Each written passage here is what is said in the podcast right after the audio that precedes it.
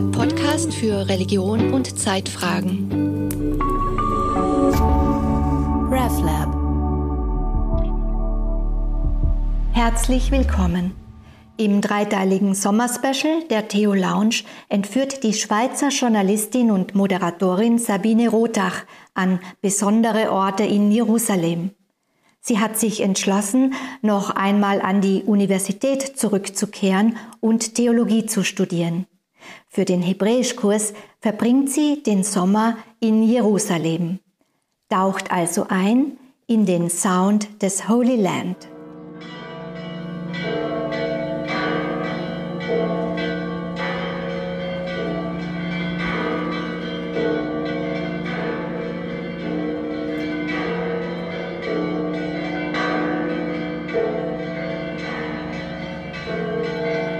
Es ist Brauch, dass man in der Auferstehungskirche durchwacht. Wer also vom Volk will, besser wer kann, der wacht. Wer aber nicht kann, der wacht nicht bis zum Morgen. Aber die Kleriker wachen dort, das heißt die Stärkeren oder Jüngeren, und die ganze Nacht hindurch werden Hymnen und Antiphonen bis zum Morgen gesprochen. Und eine gewaltige Menge wacht mit, die einen vom Abend an, die anderen von Mitternacht, wie sie können.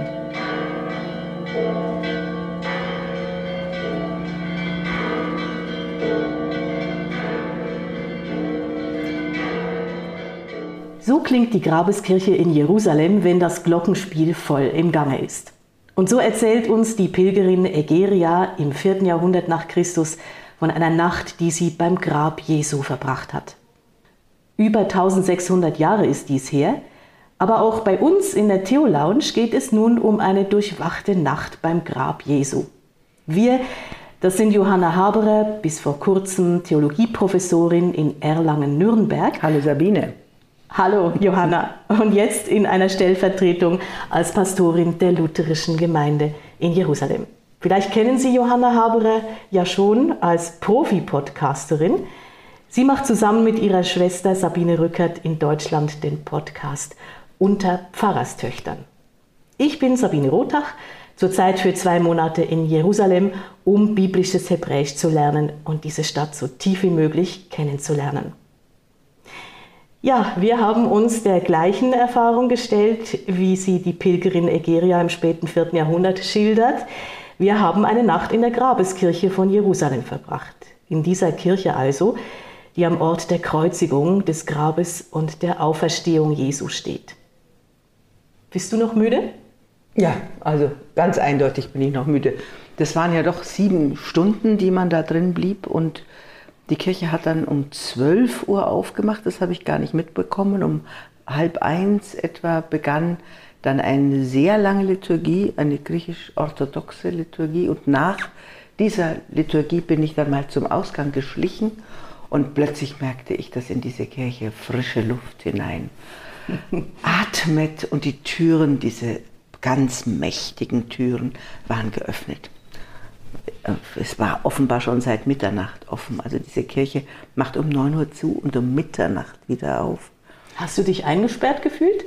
Ja, ein bisschen schon. Also die, ähm, auch mit Leuten, die so eine Art haben, mit der Kirche umzugehen, die man so gar nicht gewöhnt ist. Also so, was mich zum Beispiel total gewundert hat, ist diese, waren diese, ich glaube, armenischen Frauen, die auf der einen Seite vollkommen alltäglich schnatterten, abgesehen vom Gottesdienst, da waren sie dann ganz still, aber alltäglich schnatterten und gleichzeitig auf die Knie fielen und in, auf diesem äh, Gestein, auf dem der Leichnam Jesu gelegen haben soll, sehr, der ist schon sehr abgegriffen.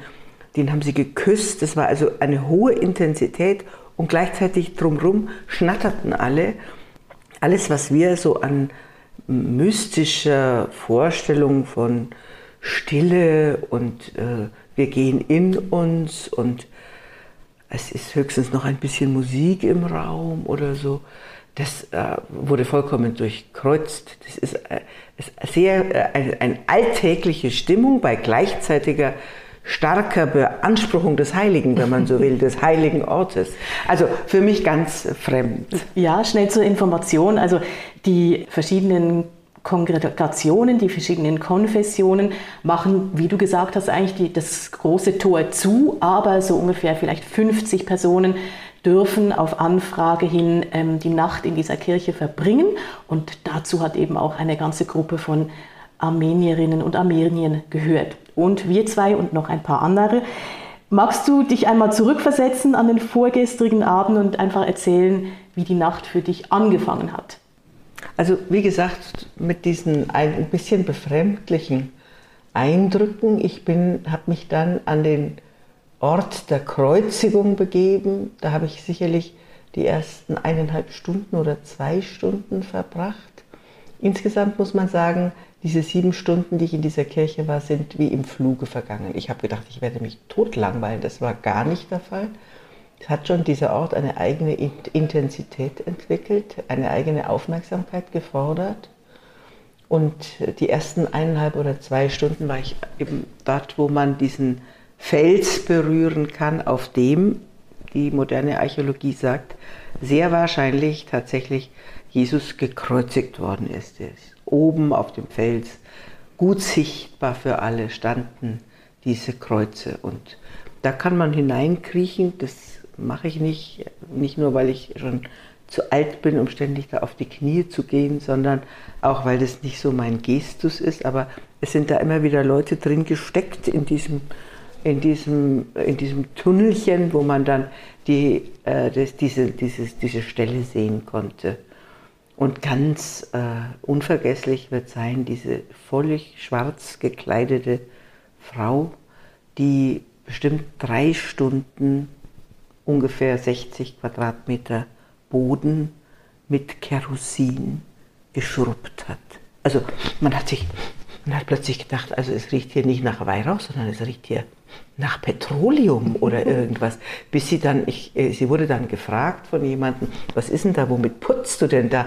Die putzte mit Kerosin und äh, putzte also quadratmetermäßig und dann wurde offenbar sauberes Wasser drüber geschwappt und dann wieder und dann kam Sandpapier drüber. Also es wurde jeder Zentimeter, jeder Quadratzentimeter drei bis viermal geputzt. Ich weiß nicht, ob die vielleicht was angestellt hat in ihrem Kloster oder so, dass sie das als Strafe machen musste. Das habe ich mir manchmal Sühne. gedacht. Irgendeine ja. Sühne musste sie da machen. Auch, mhm. oder, oder es war tatsächlich heilig, weil ich habe sie dann ich war auf der anderen Seite gesessen und habe dann sie gefragt, ob sie auf meiner Seite denn jetzt auch putzen kommt. Nein, nein, auf keinen Fall. Sie hatte nur die eine Seite vor. Mhm, mhm. Das ist leicht zu erklären. Die Grabeskirche ist aufgeteilt zwischen den verschiedenen Konfessionen und diese Kapelle, die eben die Ort der Kreuzigung besetzt, die gehört den griechisch-orthodoxen, dem Patriarchat. Und auf der rechten Seite, wo die Annagelungskapelle ist, das gehört, soviel ich weiß, den Franziskanern. Und den Unterschied sehen wir eigentlich gar nicht, aber wenn man es weiß, dann kann man wahrscheinlich erklären, warum wird nur auf einer Seite geputzt.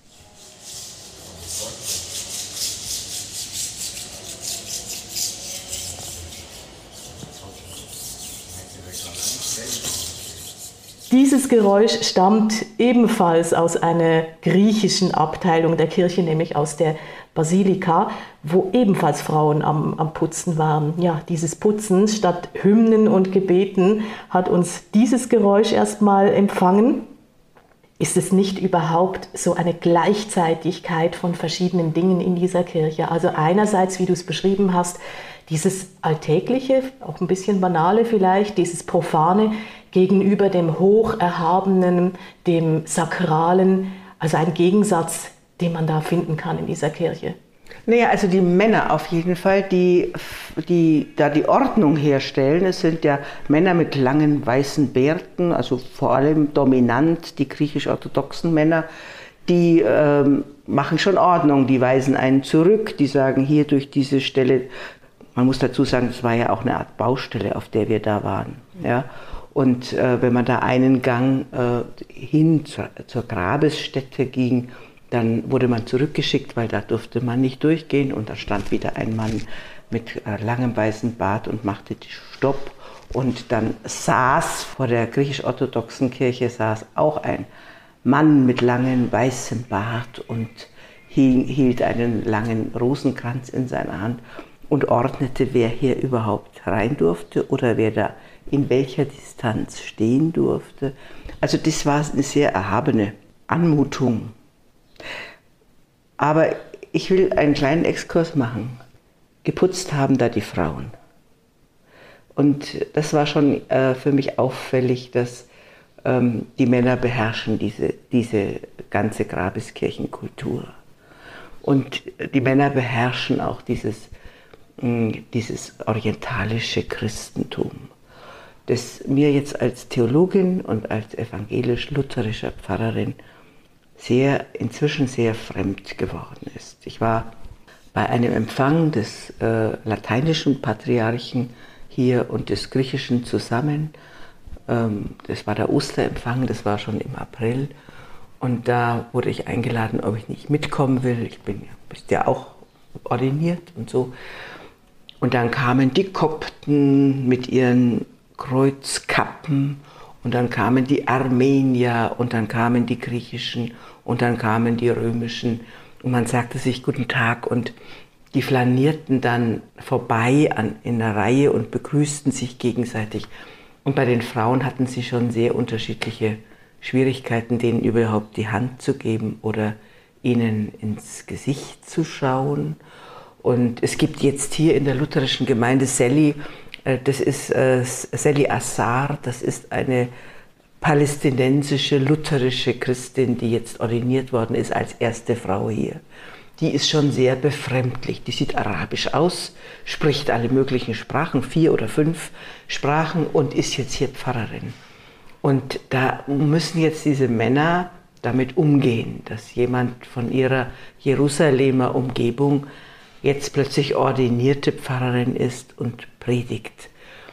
Und äh, diese Grabeskirche, die symbolisiert für mich die alte Kirche äh, über, sagen wir mal, 2000 Jahre, beinahe 2000 Jahre, die keine Frauen kannte, die Liturgien sangen oder, sondern die haben einen Putzeimer in der Hand und putzen mit Kerosin mhm. die Flächen ja, also das war mein kleiner Exkurs, weil darüber habe ich auch nachgedacht. Mhm. Welche Rolle spielen eigentlich die Frauen? Mhm. Es standen dann auch während des Gottesdienstes standen dann wie schwarze Raben, ich glaube griechisch-orthodoxe Nonnen in einem großen Kreis um das Grab Jesu herum, in der Mitte der Grabeskirche und lasen die Liturgie mit, sprachen sie aber noch nicht mal mit. Mhm. Sie durften gerade noch mitlesen, während die Männer im Allerheiligsten ihnen psalmodieren. Mhm. Stimmt, ja. Also etwas, was aus einer Jahrhunderte, Jahrtausende alten Tradition herstammt. Der Kirche selber sieht man eigentlich ihre ganze Geschichte an, zu der höchstens die Frauen der biblischen Geschichte gehören in der Darstellung. Natürlich Maria trifft man an und die Figuren, die um, um das Kreuz herumstehen natürlich. Aber auch da würde ich jetzt eigentlich fast sagen, ist eine Gleichzeitigkeit des Ungleichzeitigen. Also man sieht wirklich von der konstantinischen Zeit her oder mit dem Grab natürlich bis zur Jesu-Zeit zurück, fast jede Epoche bis zur heutigen. Ja, Hast du auch ja. Dinge entdeckt, vielleicht auch solche, die dich besonders fasziniert haben? Ja, ich bin ja in diese armenische Kirche gegangen, wo ich erst dachte, oh, da ist ja ein ganz tolles altes Mosaik. Und du hast mich ja dann darüber aufgeklärt, dass das jetzt 20. Jahrhundert ist und nur so auf alt gemacht. Ich habe mich kunsthistorisch mit dieser Kirche noch nicht beschäftigt gehabt. Aber da gibt es ja Räume, die wirklich äh, auch mit der ziemlichen Pracht strahlen. Es gibt auch Räume, in die man überhaupt gar keinen Zugang hat, weil da angeblich dann das Mysterium hinter irgendwelchen Türen versteckt ist, die aber niemals geöffnet werden oder nur an ganz hohen Feiertagen geöffnet werden. Auch das haben wir gesehen. Es ist ein Gebäude, wo man tief in die Jahrhunderte und in die Jahrtausende steigen kann. Und es ist ein Gebäude, das beherrscht ist von Türen, die irgendwo hingehen, wo man alle möglichen Fantasien hat, ähm, ob die jetzt zu Mönchszellen gehen oder ob die jetzt zum Klosterrefektorium gehen. Ich habe erfahren, dass hinter irgendeiner dieser Türe ein Trimmdichraum für katholische Priester sein soll. Also, wo man, wo, das kann man sich jetzt gar nicht vorstellen, aber wo irgendwelche Fahrräder, wo die sich dann trimmen sind. Also äh, jedenfalls, man hat alle möglichen äh, Fantasien, wohin diese Türen gehen. Und dann ist mir auch aufgefallen, dass das äh, Räume sind, die in ihren unterschiedlichen Altersgestalten mit wahnsinnig vielen Leitern ausgestattet sind. In jedem Raum steht eine Leiter herum. Ja. Und zwar äh, nicht deswegen, weil da jemand malert oder sowas, sondern weil in großer Höhe Lichter angezündet werden müssen. Und also muss, müssen äh, die Mönche jeden Alters da am Abend hochkriechen und dann äh, diese orthodoxen Lichter anzünden. Ja, aber äh, diese Altersstruktur dieser Kirche hat mich nochmal daran erinnert, wenn du erlaubst, dann zu sagen, dass dieser Ort, aber unterbrich mich bitte, wenn ich das jetzt falsch sage, dieser Ort, der an dem Jesus gestorben sein soll und an dem er begraben sein soll, wo die Archäologen heute sagen, ja, das ist alles wahrscheinlich so in diesem Geviert passiert, der war ja schon sehr schnell als ein heiliger Ort bekannt. Da sind ja schon gleich nach dem Tod Jesu die Leute hingepilgert.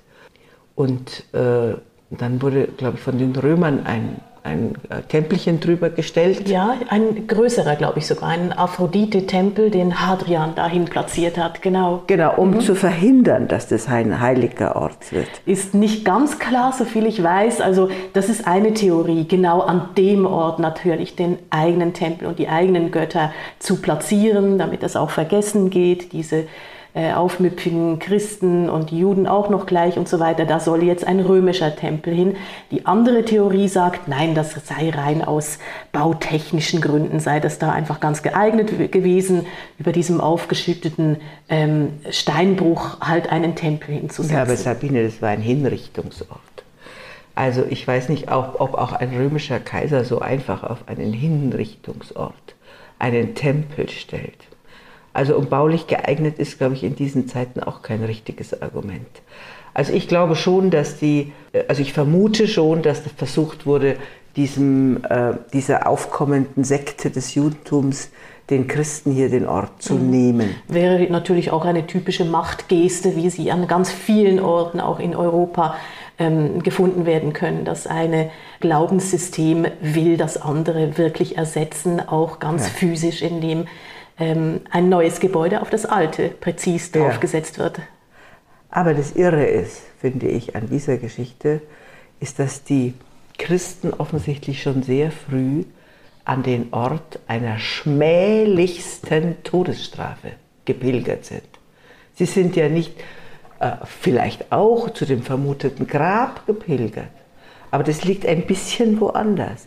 Nein, sie sind an den Ort gepilgert, wo dieser Mann aufs jämmerlichste mit der schmählichsten Strafe, die die Römer aufzuwarten hatte und schmerzlichsten auch gestorben ist. Und ähm, wenn man weiß, dass das Zeichen des Christentums, das wir ja bis heute jetzt in verschiedensten Varianten als Kreuz haben, das, äh, äh, dann muss man wissen, dass die ersten drei Jahrhunderte das Kreuz nicht als Zeichen des Christentums erträglich war für die. Leute. Mhm. Sondern wir wissen ja, das ist der Fisch und äh, der Ichthys, der äh, Sohn Gottes, also die, die Buchstaben, die heißen Jesus Christus, Sohn Gottes, Soter, Retter. Das heißt Ichthys zusammen und das Erkennungszeichen der Christen waren die Fische. Und jetzt aber pilgern die zu einem Ort. Und das ist glaube ich, einmalig mhm. in der Weltgeschichte. Mhm. Ich weiß es nicht. Ich habe ich hab es nicht recherchiert, mhm. aber ich mhm. wüsste jetzt nicht, dass hier an diesem Opferort ähm, schon sehr bald so eine Sakralisierung eingetreten ist und sowas wie dieser Tod, dieser schmerzhafte Tod ist ein heiliger Tod. Das ist ein Tod, ähm, an den wir uns erinnern wollen in aller Härte. Das ist etwas, was mich da wirklich auch in dieser Kirche bewegt hat wo ich gedacht habe, die haben das Kreuz, also Konstantin, der dann äh, die Kirche dann, oder seine Mutter, die dann die erste große Basilika auf diese Stelle gebaut haben. Mhm. Konstantin machte dann das Kreuz zum Zeichen der Christen, also die, unter diesem Zeichen wirst du siegen, mhm. hat er ja geträumt. Das ist ja diese alte Vision. Also Konstantin, viertes Jahrhundert Spätantike mit seiner Mutter Helena, die er geschickt hat und die das Kreuz selber gefunden haben soll. Ja? Also in dieser Zisterne, dem untersten Raum, äh, der auch zur Grabeskirche gehört, ähm, wo auch ein Stein dran erinnert an, an diese Legende des Kreuzfundes. Kannst du noch ein bisschen ähm, genauer ausführen, weshalb dich genau das so beeindruckt, dass äh, das Kreuz zum Symbol wurde, dass dieser äh, leidensschmerzensvolle Tod so zum Zentrum wurde? Weil es einfach, ich glaube, ein, einmalig auf der Welt ist. Man hat sich geschämt. Wie gesagt, man hat sich auch geschämt, dieses Zeichen mhm. ähm, äh, zu, zu erwählen, bis dann Helena das Kreuz gefunden hat mhm. und es dann tatsächlich zum Erkennungszeichen der Christen wurde. Aber dass, wir, dass man einen Hingerichteten als Gott anbetet und der die schmählichste Strafe der Römer bekommen hat und trotzdem sofort dieser Ort in Anspruch genommen wurde, um dort, wo Blut geflossen ist, dass dort gebetet wurde. Und dieses Blut, das kann man ja durch die ganze Kirche rinnen sehen, wenn man so will. Es gibt Bis verschiedene heute. Städten, ja, wo der, der Fels, der noch zum Vorschein kommt, so ein bisschen rot gefärbt ist, ja. Ja, mhm. also irgendwie hat man den Eindruck, auch die Adern dieser verschiedenen Steine schauen so aus, als würde das Blut da durchsickern bis mhm. heute. Mhm. Aber Erstens passt es nicht auch zum Leben von Jesus, der ja so oft die Verhältnisse genau umgekehrt gesehen hat. Also die Ersten werden die Letzten sein, die Letzten werden die Ersten sein und in vielen, vielen Momenten eigentlich gesagt hat, die Schwachen, die Gekränkten, die Verachteten, das sind die, denen ich mich zuwende. Und zweitens, die Kirche wird ja auch Auferstehungskirche genannt, und zwar insbesondere von der Ostkirche, also von, von dem damaligen Oströmischen Reich und dem, den heutigen Orthodoxen. Es ist ja nicht nur der Ort des Todes, sondern auch der Auferstehung. Ja. Es sind aber, das sind aber, äh, das konnte man ja in der Grabeskirche oder in der Auferstehungskirche auch besichtigen, zwei verschiedene Orte. Und ähm, ich weiß nicht ganz genau, wo der Aphrodite-Tempel von Hadrian drüber gebaut wurde, ob der über dem vermuteten Ort der Auferstehung oder über dem vermuteten Ort des Todes stand. Aber du erinnerst mich daran, dass äh, natürlich die Deutungshorizonte dieses Todes, die waren natürlich in den äh, Propheten und in den Psalmen schon angelegt. Dieses, mein Gott, mein Gott, warum hast du mich verlassen? Oder in Jesaja 53, wo der Gottesknecht beschrieben wird, ihr habt ihn alle verachtet, aber ich habe ihn, Gott hat ihn gesehen, er war, wurde der ärmste und der schrecklichste unter allen, aber er ist der Eckstein geworden. Dieses, dieses, diese Gedankenfigur, äh, die dann Jesus ausgeführt hat in, in seinen Gleichnissen, ihr habt mich besucht, ich war krank, ich war äh, im Gefängnis und so, wo die Verachteten ins Blickfeld gerückt werden und geehrt werden und mit Anerkennung und Wahrnehmung gewürdigt werden. Das ist schon in diesen Texten angelegt. Das stimmt, das ist absolut richtig. Es kann auch deswegen, kann es auch sein, dass die Menschen gleich nach Pfingsten dann gesagt hat, genau so ist es eingetreten. Ja? Und Gott hat erhöht denjenigen, den er auf so furchtbare Weise hat sterben lassen. Äh, und er ist zum Eckstein für die neue Kirche geworden.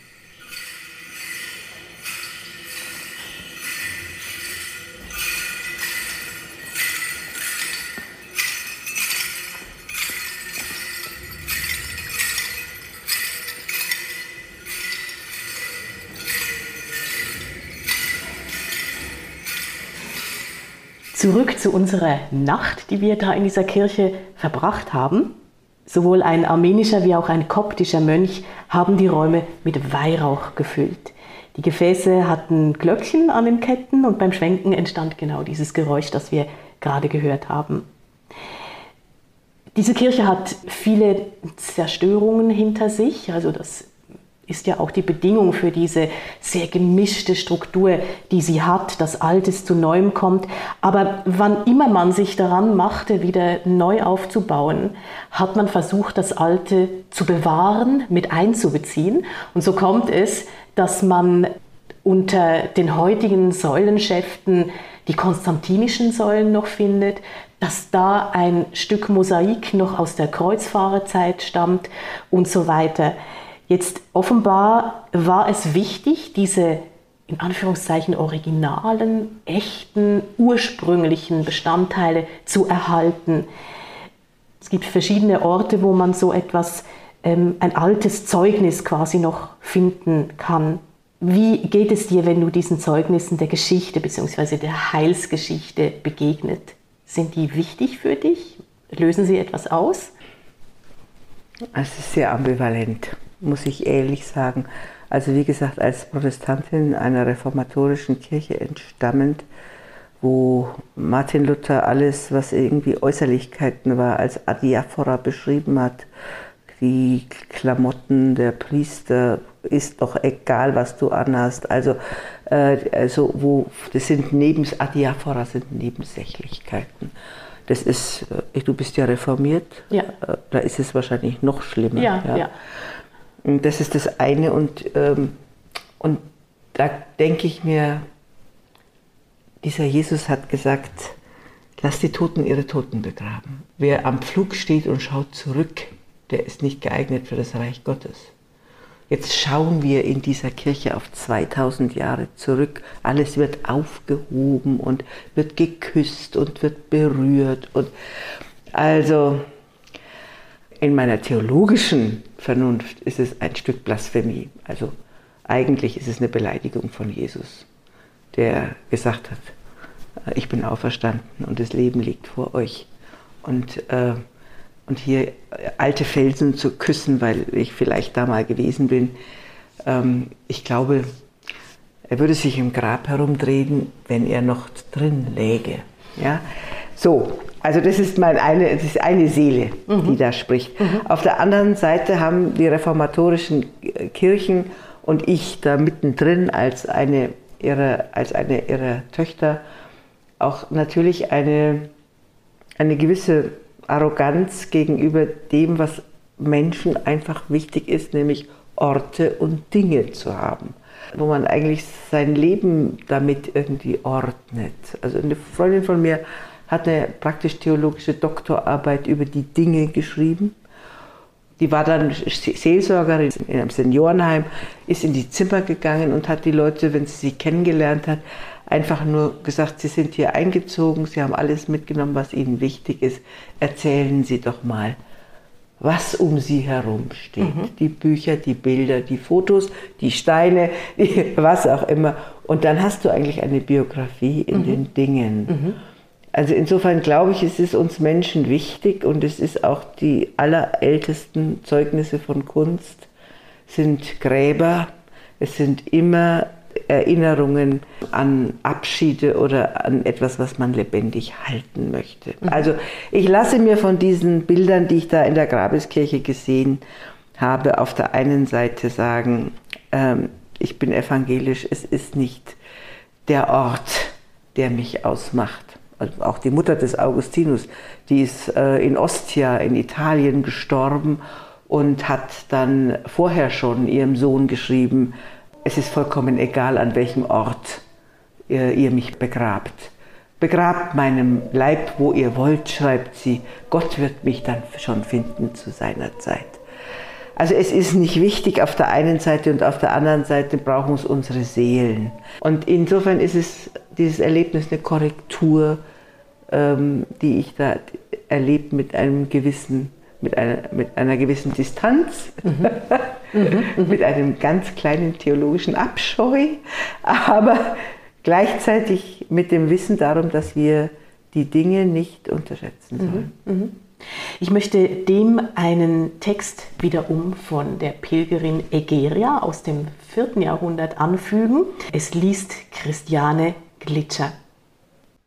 Wenn das Kreuzholz also auf den Tisch gelegt ist, erfasst der Bischof sitzend mit den Händen die Enden des heiligen Holzes, Die Diakonen aber, die im Kreis stehen, bewachen es. Dies aber wird deshalb so bewacht, weil es Brauch ist, dass jeder einzelne vom Volk gleich, ob Gläubige oder Taufanwärter kommt, sich zu dem Tisch neigt, das heilige Holz küsst und dann weitergeht. Und weil irgendwann einmal einer zugebissen und vom heiligen Holz etwas gestohlen haben soll, deshalb wird es nun von den Diakonen, die im Kreis stehen, bewacht, dass keiner der Kommenden wieder so zu handeln wagt. Ja, also die Pilgerin Egeria sieht das Ganze mit einem vielleicht kleinen Augenzwinkern. Sie sagt, es soll sich so ereignet haben, aber da merkt man, was für eine unglaubliche Bedeutung diese Zeugnisse, diese Reliquien schon damals hatten und über Jahrhunderte bis heute haben, wenn man die Menschen sieht, die sich ähm, jetzt nicht dem Kreuz. Ich glaube, in der armenischen Kapelle heißt es, soll noch ein Kreuzsplitter vorhanden sein, aber dem Salbungsstein, den wir am Anfang erwähnt haben, dem Grab selber, dem Felsen von Golgatha, wie die Menschen sich diesen Städten nähern und sie berühren, das scheint immer noch lebendig zu sein. Sei es als Begegnung mit einer Art Beweisstück. Die Zeit ist längst vergangen, die Menschen sind längst nicht mehr da, aber der Ort und gewisse wenige Dinge, die sind noch da und die können wir noch berühren und die können wir noch sehen.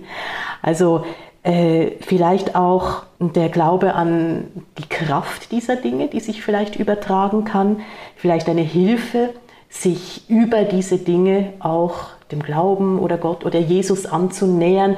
Ich glaube, es kann viele und vielleicht noch, noch äh, andere Gründe geben, weshalb solche Dinge wichtig werden. Also die Reformatoren hätten gesagt, das ist magisches Ding.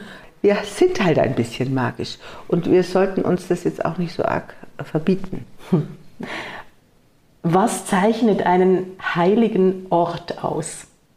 Also als allererstes, ich rede jetzt wieder äh, als reformierte, also reformatorische Theologin. Als allererstes gibt es keinen heiligen Ort. Es gibt die Heilige Schrift und es gibt den Ort in mir, den Martin Luther die Seele nennt und, äh, und die Heilige Schrift und das gelesene oder zitierte oder erzählte Wort der Bibel kommt durch den heiligen Gehörgang. Also für Martin Luther ist das Hören das eigentlich spirituelle Ereignis. Die Seele ist äh, nach, nach alter Vorstellung der Raum, der Ort, an dem Gott selbst im Seelengrund, heißt es ja auch so schön, wohnt. Das ist der heilige Ort in jedem Menschen. So. Und dann ähm, reden wir von heiligen Orten, die wir eigentlich überall inszenieren können. Ich hatte mal ein schönes Seminar mit einem Theaterwissenschaftler äh, und zwar ging es da um Riten und Orte und äh, wie schafft man die eigentlich und wie macht man die im Theater und wie macht man das auf der Straße, wenn man Straßentheater macht, wie grenzt man da Darstellung und, äh, und Zuschauer mhm. ab und wie schafft man Orte für die Performance sozusagen, genau, ja? Inszenierungsorte, wie mhm. schafft man das? Und da haben wir ein bisschen hin und her diskutiert. Und dann hat er zu mir gesagt, ah, ihr Theologen habt ja gar kein Problem. Ihr sagt im Namen des Vaters und des Sohnes und des Heiligen Geistes. Und dann entsteht der Ort. Ob der auf einem Berggipfel ist oder ob der am Strand ist oder ob der auf der Straße ist. Es entsteht der Ort durch diese Formel, weil dann ist das Reden schon mal abgegrenzt. Und alles, was ich jetzt tue, ist in diesem Namen. Da entsteht sozusagen ein Inszenierungsraum. Also das heißt, wir haben als Protestanten keine heiligen Orte. So, und dann kommen wir wieder zu der Diskussion von vorhin. Aber was passiert dann trotzdem in den Räumen, wo man spürt, seit 2000 Jahren hängen die Gebete der Menschen in diesen Mauern.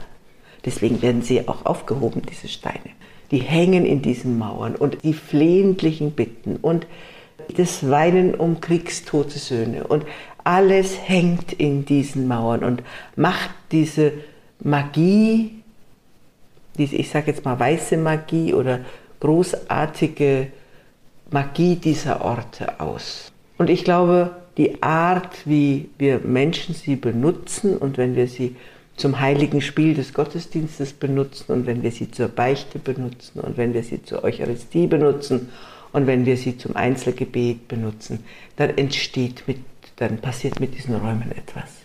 Und das, das ähm, spiegelt sich zurück auf uns, wenn wir in diesen mhm. Räumen drin sind. Aber lässt sich denn Gottes Nähe eigentlich herstellen? Also ich glaube, dass man Voraussetzungen für Gottes Nähe versuchen kann herzustellen. Also Stille oder Fasten.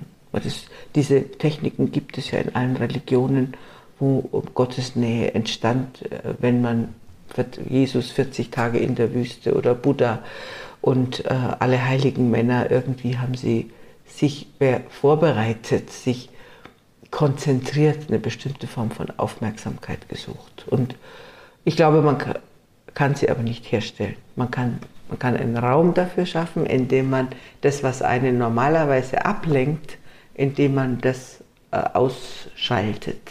Das kann man machen. Aber eine Gottesnähe entsteht dadurch nicht automatisch. Wie, wie findest du Gottes Nähe? Ich bin an der Stelle wirklich total, eine total lutherische Theologin. Meine Spiritualität ist in den Texten und in der Musik. Für mich ist es jedes Mal ein Fest der Gottesnähe, wenn ich Predigten schreibe. Es ist für mich ein Fest der Gottesnähe, wenn ich äh, eine Bachkantate höre. Das sind so, sagen wir, geprägte Formen von oder, oder Mendelssohn Bartholdy, er hat seinen Engeln befohlen, dass sie dich behüten. Das sind so, es gibt, es gibt Musikstücke, wo, wo ich gar nicht anders kann, als ergriffen zu sein, wenn man sagt, Gottes Nähe ist sowas wie Ergriffenheit. Ja.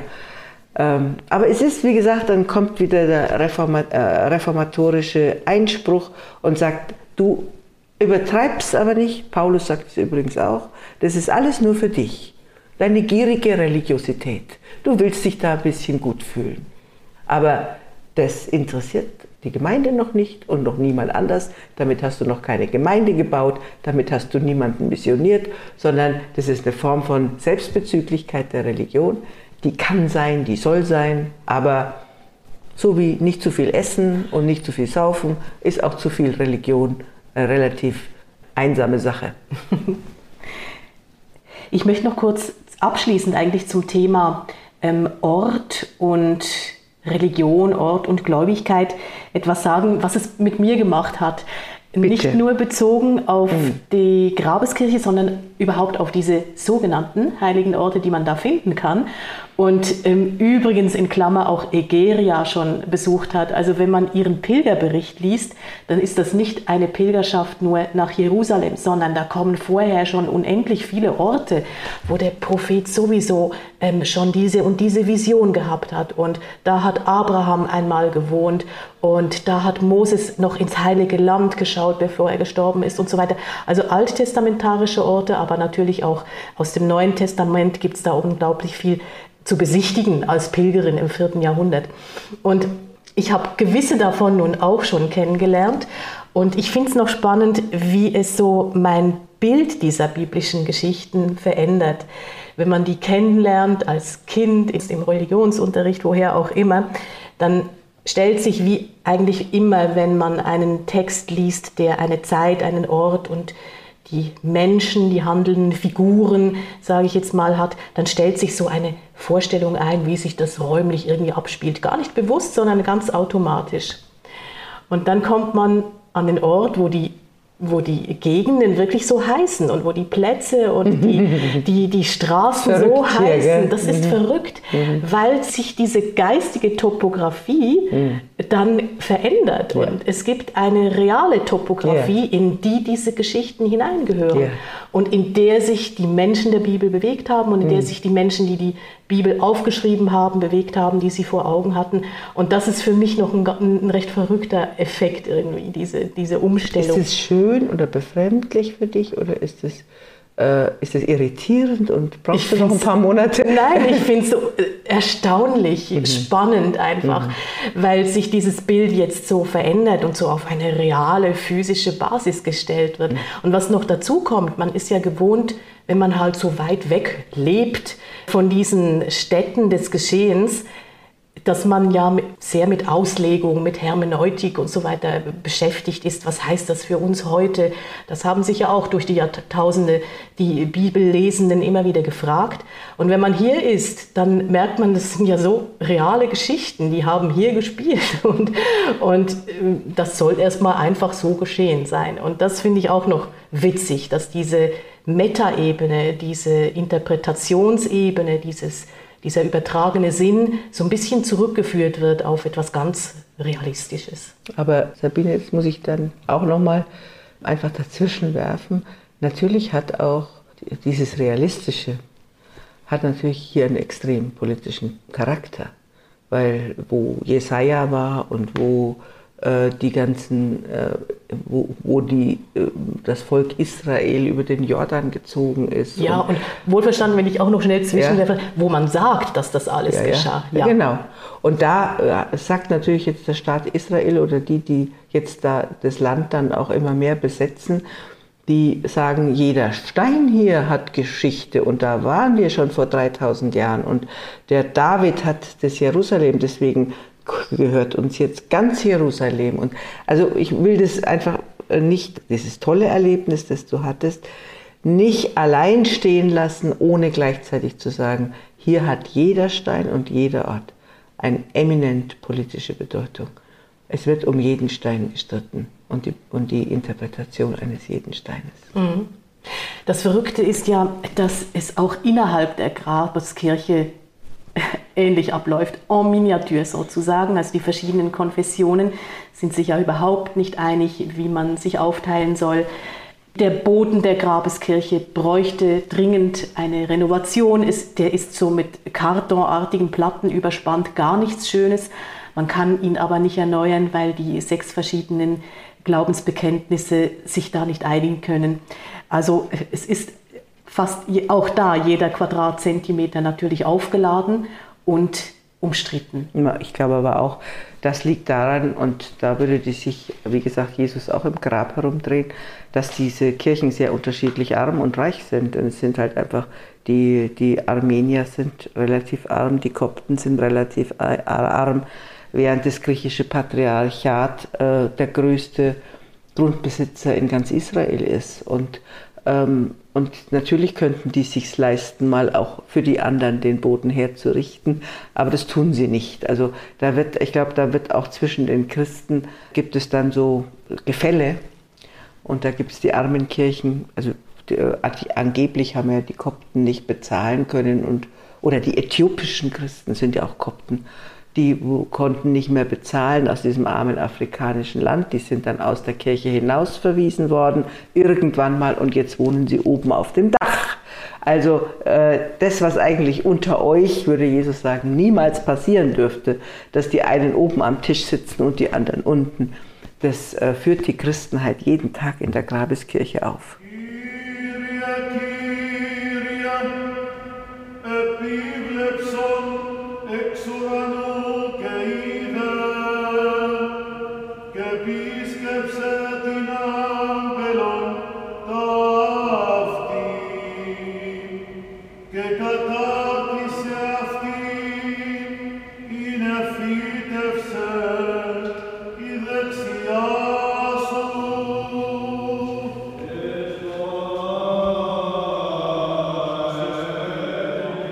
Sobald aber der erste Hahn gekräht hat, steigt sofort der Bischof herab und tritt in die Höhle der Auferstehungskirche. Alle Tore werden geöffnet und die gesamte Menge geht in die Auferstehungskirche, wo schon unermesslich viele Leuchter brennen. Und sobald das Volk eingetreten ist, spricht einer der Priester einen Psalm und alle antworten, und danach gibt es ein Gebet. Wenn also diese Psalmen gesprochen und die Gebete geschehen sind, siehe, dann werden die Weihrauchgefäße in die Höhle der Auferstehungskirche gebracht, damit die ganze Basilika der Auferstehungskirche von Wohlgerüchen erfüllt werde.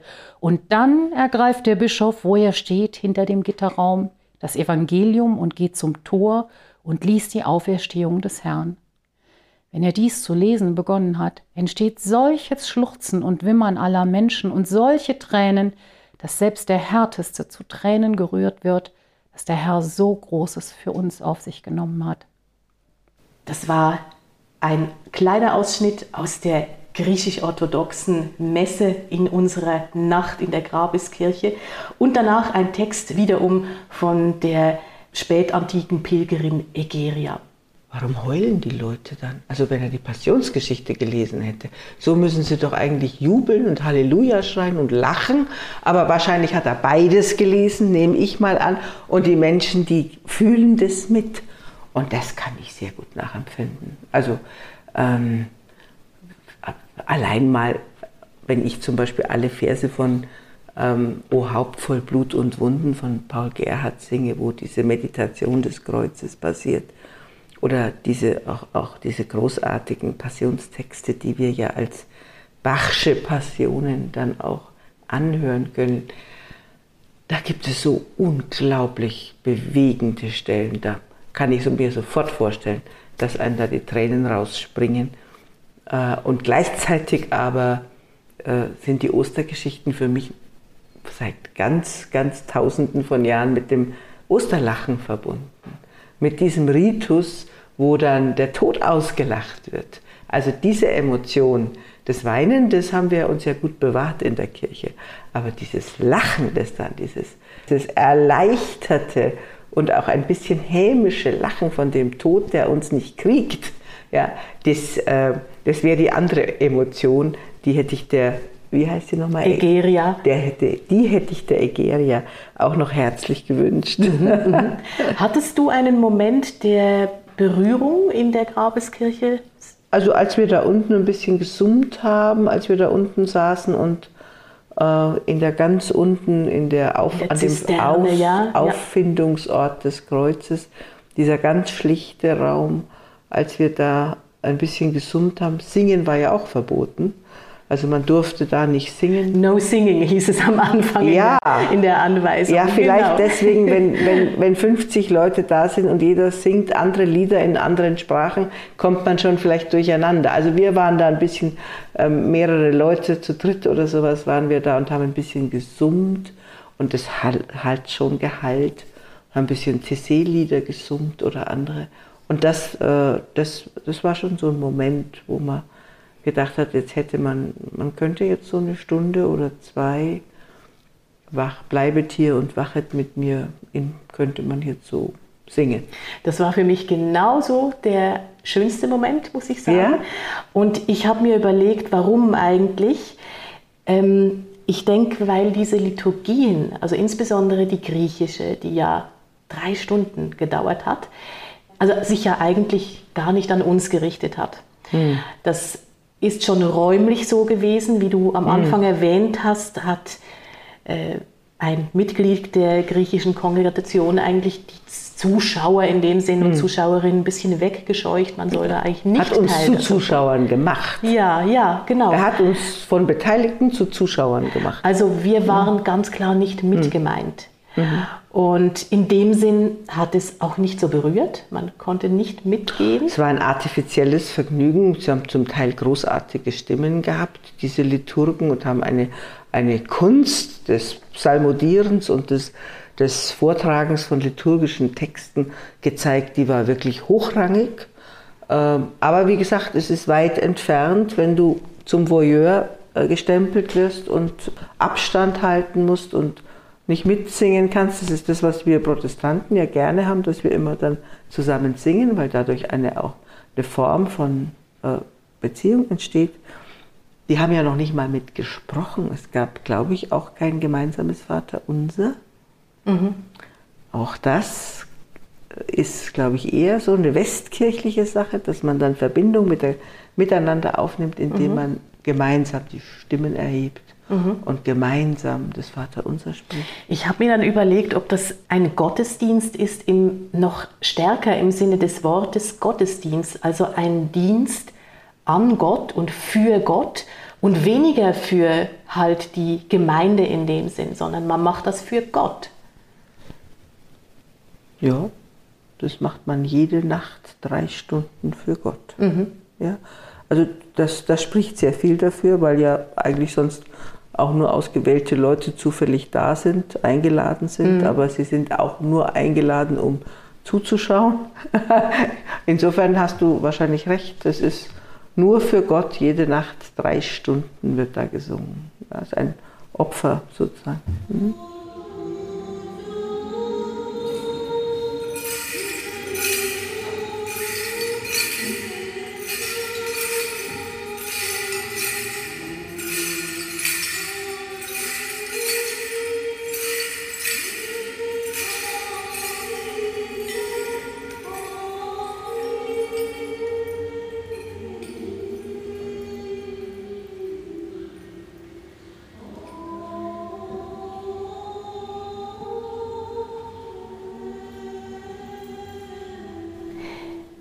Nach 4 Uhr waren nach den Griechen dann die Armenier dran. Ein Knabe war da gerade zu hören aus der armenischen Liturgie. Da waren schon nicht mehr so viele Gäste in der Kirche. Die haben dann die Türe, die eben offen stand, genutzt und sind auch irgendwann mal nach Hause gegangen. Aber wir haben ja schon auch doch noch andere getroffen. Hast du ein bisschen beobachtet, hast du ein bisschen mitbekommen, wer da denn außer uns noch mit drin war in der Kirche? Ja, es war eine Gruppe von jungen, gut aussehenden Männern da. Ich weiß nicht, ob das irgendwelche Eleven waren, die sich aufs Priesteramt vorbereitet haben oder ob die, also es, die sahen so nach, ähm, nach Nachwuchskandidaten fürs Priesteramt aus, aber es waren ganz moderne junge Männer mit einem großen Ernst dabei, die mit einem großen Ernst dabei waren. Dann habe ich einen beobachtet, ich weiß nicht, ob der dazu gehörte, der sah wie Jesus persönlich aus, der hatte so lange schwarze Haare und machte immer in dieser Kirche Selfies von sich. Also das war ja ganz toll nach dem Motto, hallo, ich bin hier zu Hause. Und dann waren eben die schon beschriebenen schwarz gekleideten Frauen da.